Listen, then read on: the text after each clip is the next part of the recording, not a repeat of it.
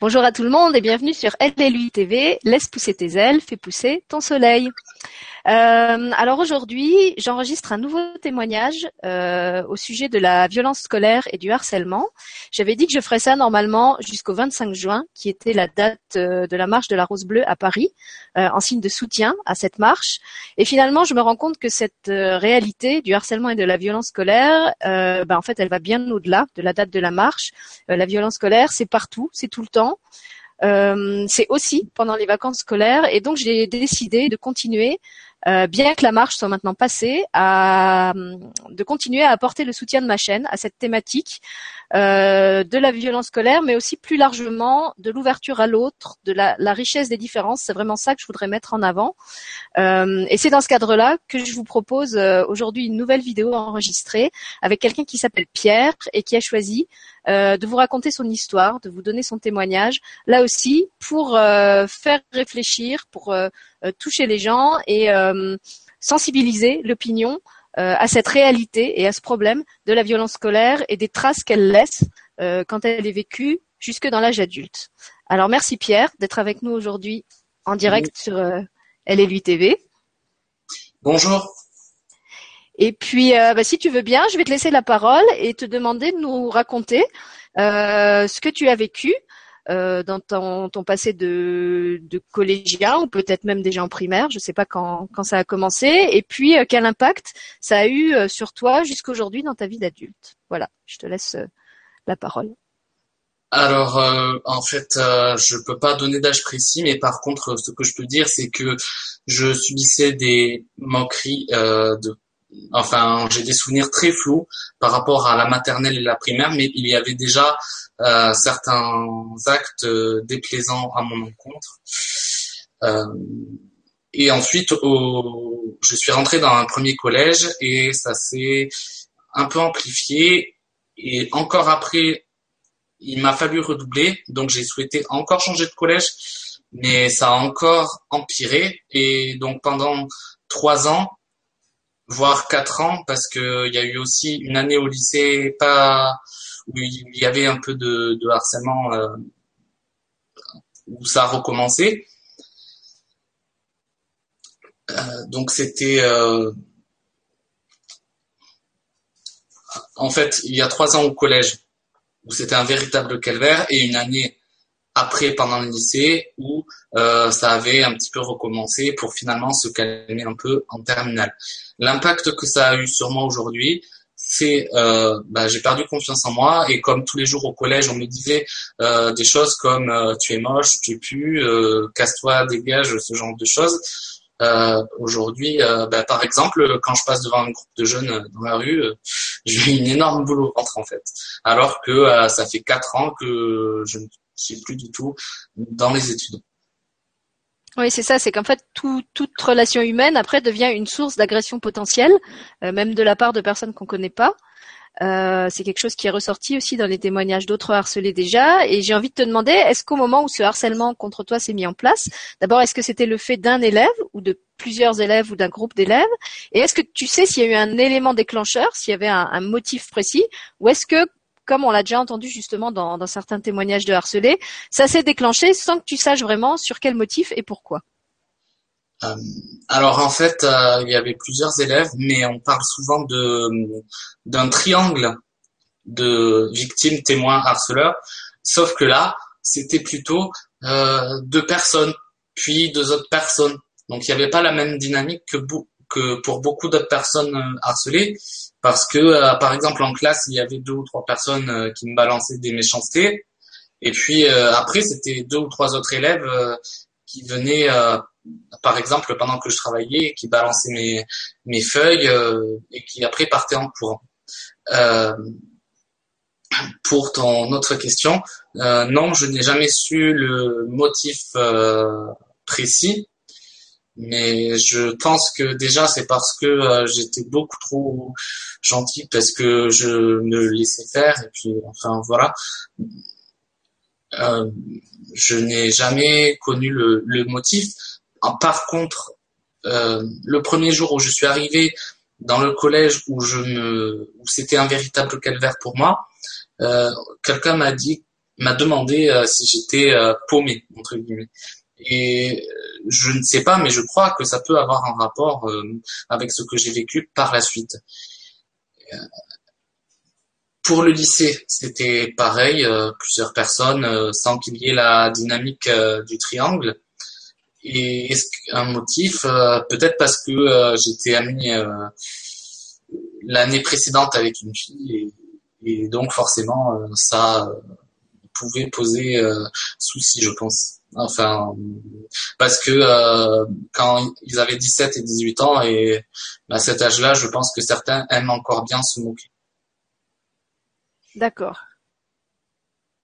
Et donc, euh, est-ce que tu veux ou est-ce que tu peux parler des différentes formes de violence que tu as subies? Donc, tu as parlé des, moqueries, donc plutôt de la violence verbale. Tu as parlé de la violence euh, physique, ou en tout cas de, des attaques contre ton, matériel scolaire. Est-ce qu'il y a eu d'autres formes, en fait, qui ont été exercées contre toi? Euh, Alors, il y a eu d'autres choses. en cours de sport, je me souviens qu'ils faisaient semblant en fait de s'essuyer sur mon t-shirt et c'était un jeu pour eux mais pas du tout pour moi.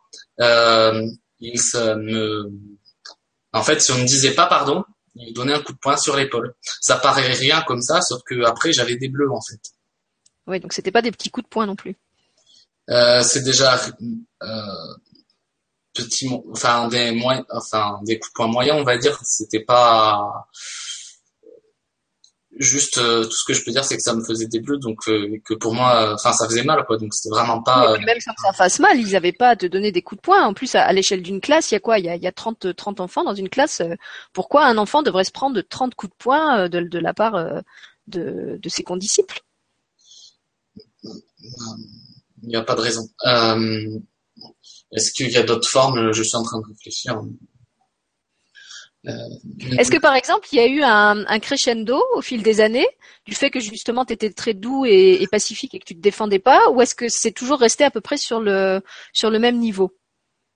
Alors euh, les premières années de ma scolarité donc euh, maternelle primaire ça allait. Mais oui effectivement c'est allé crescendo jusque au second collège que j'ai intégré pour se calmer un petit peu lors de ma seconde et ensuite, euh, ça a un petit peu recommencé en première.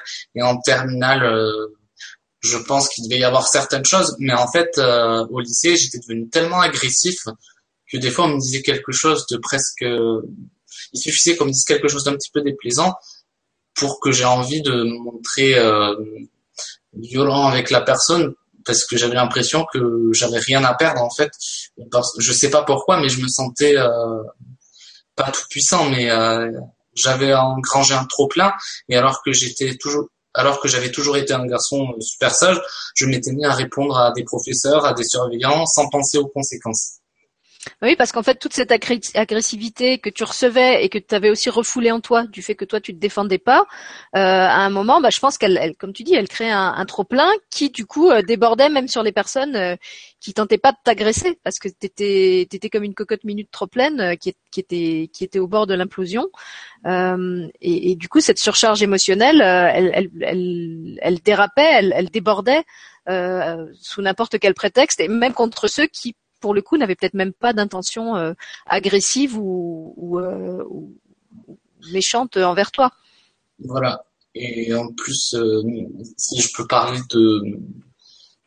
En fait, j'en avais parlé à ma mère.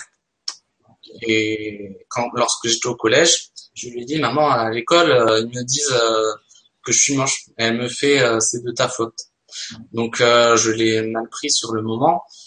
Euh, et donc à partir de là, nos relations se sont euh, abîmées. Et donc euh, ensuite, l'année qui a suivi, en fait, quand je suis rentré au lycée en, en seconde, j'ai créé une amitié, enfin j'ai rencontré une, une amie, mais à ce moment-là, je n'étais pas comme comme le harcèlement ne s'était jamais arrêté, comme personne ne l'avait pris au sérieux, eh bien, j'ai pensé moi aussi que c'était normal. Et en fait, euh, je ne comprenais pas ce que c'était vraiment le harcèlement. Et donc, euh, à un moment donné, je reconnais et euh, je regrette encore aujourd'hui, j'ai ça a eu des conséquences où moi aussi j'ai pu, c'était différent. mais disons que je me suis mal comporté dans une amitié. Je sais que je suis responsable de ça, je ne nie pas ma responsabilité, mais je pense que ce que j'avais vécu au collège a une grande responsabilité là-dedans. voilà.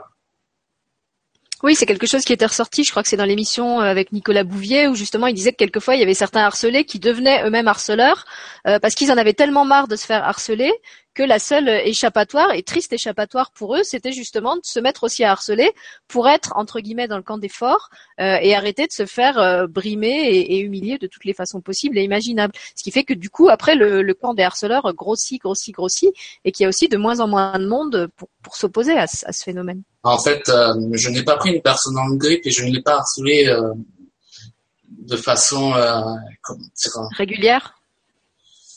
Méchante. En fait, c'est pas ça. C'est c'est juste que je lui manquais continuellement de de respect par par certains actes, mais sinon, enfin, j'allais pas lui cacher son sac ou lui cracher dessus, non. Bien au contraire, euh, parce que c'était une amie, mais avec qui, euh, on va dire, enfin, j'ai fait n'importe quoi parce que je, bah, j'ai pas d'excuses ni d'explications, mais juste, euh, je pense que le fait d'avoir une amie après tant d'années de solitude, parce que j'étais très isolé au collège, je, ben, je faisais beaucoup de, de maladresse où je pouvais avoir un comportement vraiment déplacé. Non, je comprends bien. Ça, ça, rejoint ce que tu disais tout à l'heure sur le fait que ça, ça avait de toute façon euh, sapé ta ton estime de soi. C'était, je crois que c'est Adeline aussi qui disait ça dans son témoignage, que ça avait euh, euh, abîmé sa relation aux autres parce que justement elle n'arrivait plus à faire confiance aux gens. Euh, et effectivement, même quand tu dis, quand, quand, on arrive à reconstruire une relation amicale avec quelqu'un, comme c'était le cas pour toi avec cette personne, eh ben on n'arrive pas à la vivre de manière optimale justement parce qu'on a des séquelles de ces, ces agressions qu'on a qu'on a subies avant et non seulement soi euh, puisque tu as parlé de, de, de, de, ce que ça, ça a changé dans ta vie à toi et dans tes relations avec les autres, mais aussi pour toute la famille, puisque comme tu l'as très bien dit, ça a aussi eu une incidence sur ta relation avec ta mère. Et, et j'aimerais vraiment qu'on revienne là-dessus euh, pour tous les, les, les parents euh, à qui leurs enfants essayent de dire qu'ils sont harcelés et, et, qui parfois justement répondent peut-être un peu maladroitement ou parce que eux-mêmes sont démunis, c'est de ta faute.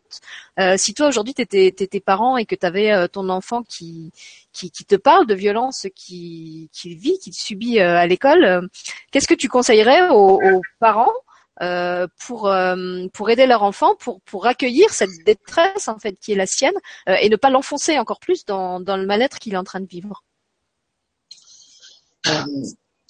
je conseillerais à ces parents de prendre le temps de parler à leur enfant quand leur enfant se sent calme et qu'il n'est pas euh, occupé, donc euh, qu'il quand, quand le moment est propice au dialogue et de et de lui dire qu'en fait euh, ils savent ce que c'est le, harcèlement à l'école, qu'il n'a pas à avoir honte, à se sentir coupable parce que beaucoup de victimes se, ressentent souvent ça. Et de répéter aussi euh, qui, qu'ils aiment leur, euh, leur enfant, même s'ils le savent déjà, et, qu'ils ont tout leur soutien et que il faut euh, absolument parler et qu'ils sont là pour agir. Mais surtout, s'ils disent qu'ils vont agir, il faut bien sûr euh, qu'ils agissent ensuite. Et s'ils prennent une décision, euh, il, il faut vraiment pas qu'ils décident de faire un, un, retour en arrière parce que ça risque de, de détruire la confiance que l'enfant a en ses parents. Et du coup, après, il risque de plus leur parler non plus, ce qui est déjà difficile. Euh, et c'est vrai que s'il parle et qu'en plus euh, il se sent alors ou pas compris, comme ça a été le cas euh, pour toi, ou euh, pas soutenu parce qu'on lui promet de l'aide et que finalement cette aide n'arrive pas, euh, effectivement après il risque de se fermer, surtout si c'est un ado qui est dans une phase où il a déjà besoin de, de couper un petit peu le, le cordon avec ses parents. et du coup, ça risque de, de fermer encore plus ce dialogue qui déjà au départ est difficile. Euh, voilà, oui, effectivement, parce que et après, euh, ce que je voudrais dire aussi, c'est euh, si par exemple les parents font une action et qu'elle n'aboutit pas, il faut absolument qu'ils se rassurent leur enfant et qu'ils lui disent qu'ils vont agir, enfin qu'ils vont essayer de nouvelles choses en fait. Et il y a quelque chose aussi qui est important, je pense, c'est qu'on peut apparemment parce que je me suis même informé auprès d'un médecin par rapport à ça. Euh, quand un enfant peut manquer l'école, ça peut lui permettre de se ressourcer en fait. Donc euh, certains médecins pourraient apparemment faire un certificat médical pour que l'enfant puisse manquer l'école et pendant ce temps, les parents font les démarches et comme ça, ça permet à, déjà à l'enfant de se sentir euh, mieux au moins pour euh, pour un temps. Oui, il y a une maman aussi qui me disait, qui est, qui est engagée dans une association d'aide et, qui me disait qu'en France, en tout cas, euh, apparemment, la police n'a pas le droit de refuser une plainte si on va porter plainte euh, pour des violences scolaires. La loi les oblige euh, à prendre des positions de la plainte et ils ne peuvent pas refuser de le faire. Donc, je ne sais pas si c'est la même législation euh, dans tous les pays. Moi, je vis pas en France, euh, mais en fait, je voudrais, je voudrais rebondir euh, sur ce que tu dis, puisque comme je te le racontais, j'ai, bah, depuis, que, comme par hasard, depuis que j'ai commencé à travailler sur ma chaîne sur cette thématique du harcèlement scolaire, j'ai mon propre enfant qui subit des violences scolaires à l'école, donc je suis confrontée à ça aussi dans ma vie de famille. Et c'est vrai que le choix qu'on a fait avec son papa, c'est de vraiment, donc déjà tout de suite lui exprimer notre soutien et lui dire qu'on n'allait pas laisser faire les choses. Et quand effectivement on s'est heurté à, l'inertie de l'institution et à la lenteur des procédures. Euh, à chaque fois, on lui a expliqué euh, que si les choses ne changeaient pas, c'était c'était pas de notre fait, c'était pas parce qu'on l'abandonnait, c'était pas parce qu'on n'avait rien fait, euh, c'est parce que tout n'était pas entre nos mains et que si ça n'aboutissait pas, euh, on ferait effectivement autre chose, comme tu l'as dit. Euh, et ce qu'on fait, c'est que simplement à chaque fois, on le, on le, rassure et on lui dit et on lui redit notre soutien, qu'on est déterminé euh, à ce que ça ne continue pas. moi, je suis tous les jours à la sortie de l'école aussi au moment où il sort, pour qu'il se sente pas livré sans, sans, sans défense à son agresseur. On lui a dit aussi qu'au moment où on peut pas être là quand ça se passe dans l'école, il faut qu'il s'entoure euh, de ses copains, puisqu'il a la chance d'avoir des copains dont certains en plus sont, sont plus costauds que lui. Donc on, lui a dit de rester en groupe et de, de, rester entouré de ses copains pour que ce harceleur, enfin ce c'est pas un harceleur, cet agresseur euh, ne puisse pas s'en prendre à lui. Et effectivement, je pense que c'est c'est vraiment important euh, de la part des parents de, comme tu disais, de rappeler à leur enfant qu'ils l'aiment, même si, comme tu dis, c'est une évidence. Je pense qu'à un moment où, l'enfant est complètement en panique, euh, il a vraiment besoin d'entendre ça et, et qui sont de son côté et qui vont sans forcément euh, vouloir jouer les justiciers ou les oraux, ils vont faire tout ce qui est en leur possible pour être de son côté, pour euh, que des mesures soient prises et surtout pour que la situation ne s'éternise pas et ne s'aggrave pas. Et je pense que c'est de ça que, que toi tu aurais eu besoin à l'époque. Euh, je pense que ça aurait pu m'aider. Après, euh, il y a quelque chose aussi euh, qui est important de, savoir à mon avis, c'est que euh, très souvent, quand les parents ont essayé, il arrive souvent qu'ils ne veuillent pas changer leur enfant d'établissement ou leur faire faire des cours par correspondance parce que effectivement, la victime va perdre ses amis, va peut-être s'isoler. C'est pour ça que s'il doit faire des cours par correspondance, il faut absolument qu'il puisse trouver euh, une activité euh, extrascolaire et de préférence euh, dans ses centres d'intérêt avec des personnes qui ne sont pas euh, dans, dans l'école. Euh, Pour pas être désocialisé, tu veux dire Voilà. Mm. Et donc c'est injuste, ça je suis tout à fait d'accord, mais je pense que même si c'est injuste, parfois, euh, enfin, disons que je, je mets le bien-être au-dessus en fait de, de ça. Ben, ça peut être nécessaire et comme tu dis, euh, ça peut être salutaire. Moi, j'ai un exemple dans, mes relations euh, qui, va tout à fait dans ce sens-là. Euh, une amie à moi, dont le petit garçon en maternelle s'est fait harceler très violemment donc, euh, elle a essayé de dialoguer avec euh, l'équipe enseignante et éducative, ça n'a rien donné, ce qui fait que finalement, elle a fini par déscolariser son enfant. C'était d'autant plus facile que par chance, entre guillemets, c'était la maternelle et du coup, euh, il pouvait être déscolarisé facilement. Elle lui a fait l'école à la maison jusqu'au CP et en fait, là, il vient de réintégrer un, un cours préparatoire dans une autre école. ça se passe bien. Euh, et, je pense qu'en fait, pour cet enfant, ça, a été comme un sas. Ça lui a permis de, se reconstruire, de reprendre confiance en lui, et qu'effectivement, elle a fait le bon choix en le retirant à temps, avant qu'il se laisse miner, détruire et, paniquer encore plus, au point qu'il aurait sûrement pas pu continuer dans une dans une scolarité normale si si elle l'avait forcé à rester dans le, le système scolaire classique. Et c'est vrai qu'elle se demandait vraiment comment il allait s'habituer au au système scolaire traditionnel après avoir fait l'école à la maison avec elle pendant je sais pas trois ans, je crois, elle l'a fait. et finalement, ça s'est très très bien passé. Il était très heureux de voir qu'il pouvait réussir, qu'il était capable de se refaire des copains. Euh, donc voilà, faut, je tiens à dire aussi pour les parents qui se posent la question, c'est pas parce que vous retirez votre enfant euh, quelques années de l'école, le temps qu'il se reconstruise et de pouvoir lui apporter toute l'aide nécessaire, euh, qu'après vous allez en faire un asocial, un marginal qui sera incapable de se de se réinsérer dans dans la collectivité. au contraire, ça peut être pour lui comme un une opportunité, une parenthèse qui va lui permettre de, retrouver les forces dont il a besoin euh, pour après euh, intégrer l'avenir, ressauter dans le bain euh, avec plus de, ressources qu'il n'en avait peut-être au moment où, ça a commencé.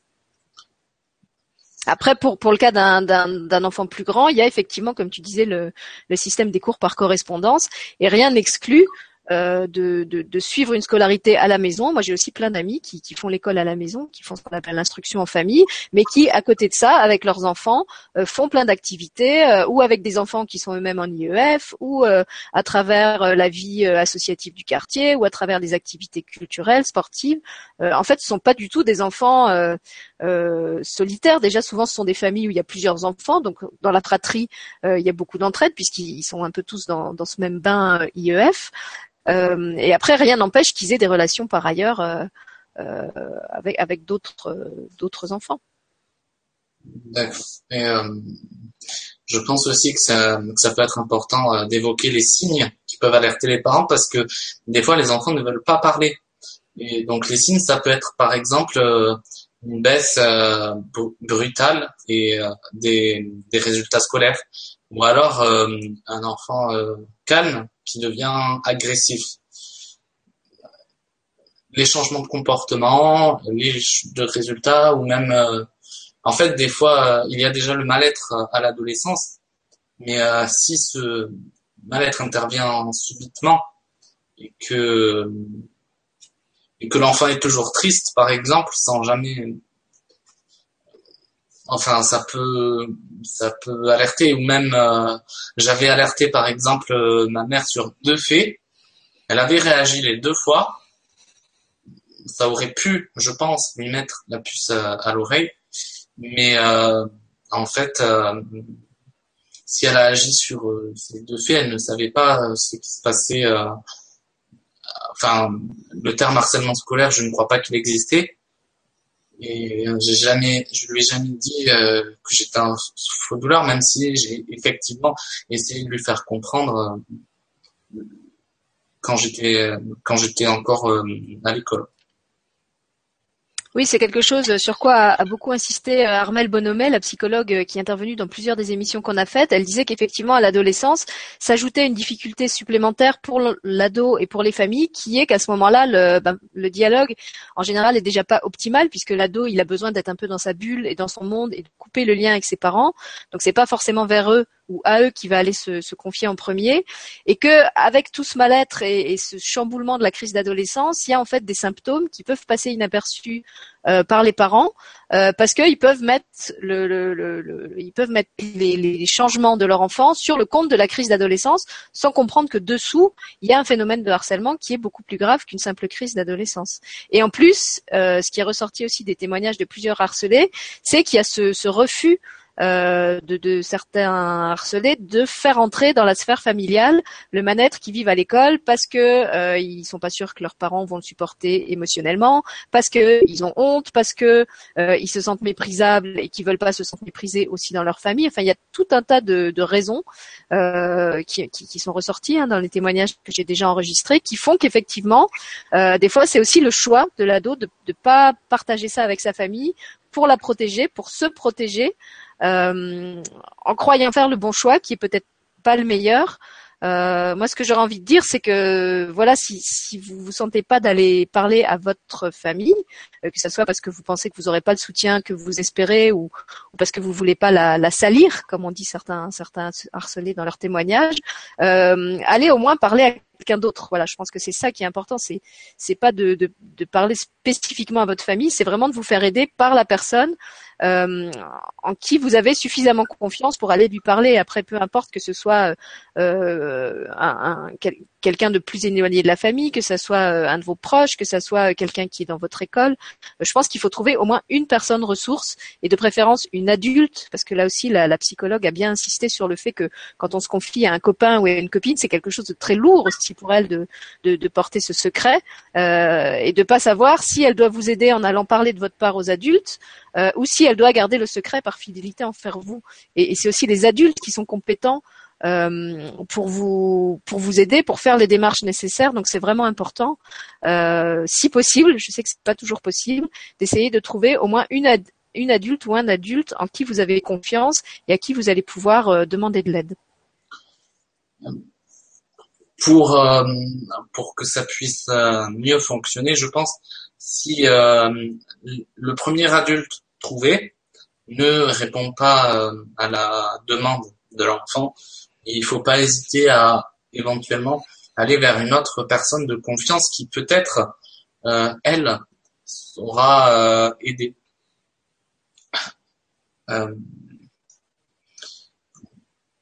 ensuite, euh, sinon il existe des numéros qui sont anonymes et gratuits, comme le 3020 et j'en connais un autre aussi c'est euh, Jeune Violence Écoute 0 808 807 700.